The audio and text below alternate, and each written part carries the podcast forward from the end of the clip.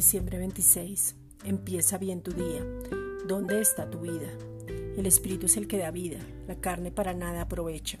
Juan 6:63.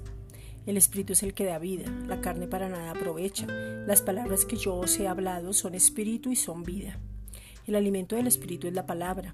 Muchas veces nos está nutriendo por no tener alimento a tiempo, pero nuestro Padre es aquel que nos nutre de una manera completa, que nos da el alimento a tiempo, que nos sostiene siempre, nos da vida permanente.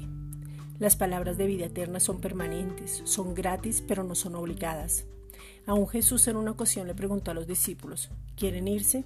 Pero Pedro contestó, solo tú tienes palabras de vida eterna. De igual manera es necesario saber y sacar todo aquello que hemos aprendido mal y enfocarnos donde está nuestra vida. Nuestra vida está escondida en Cristo.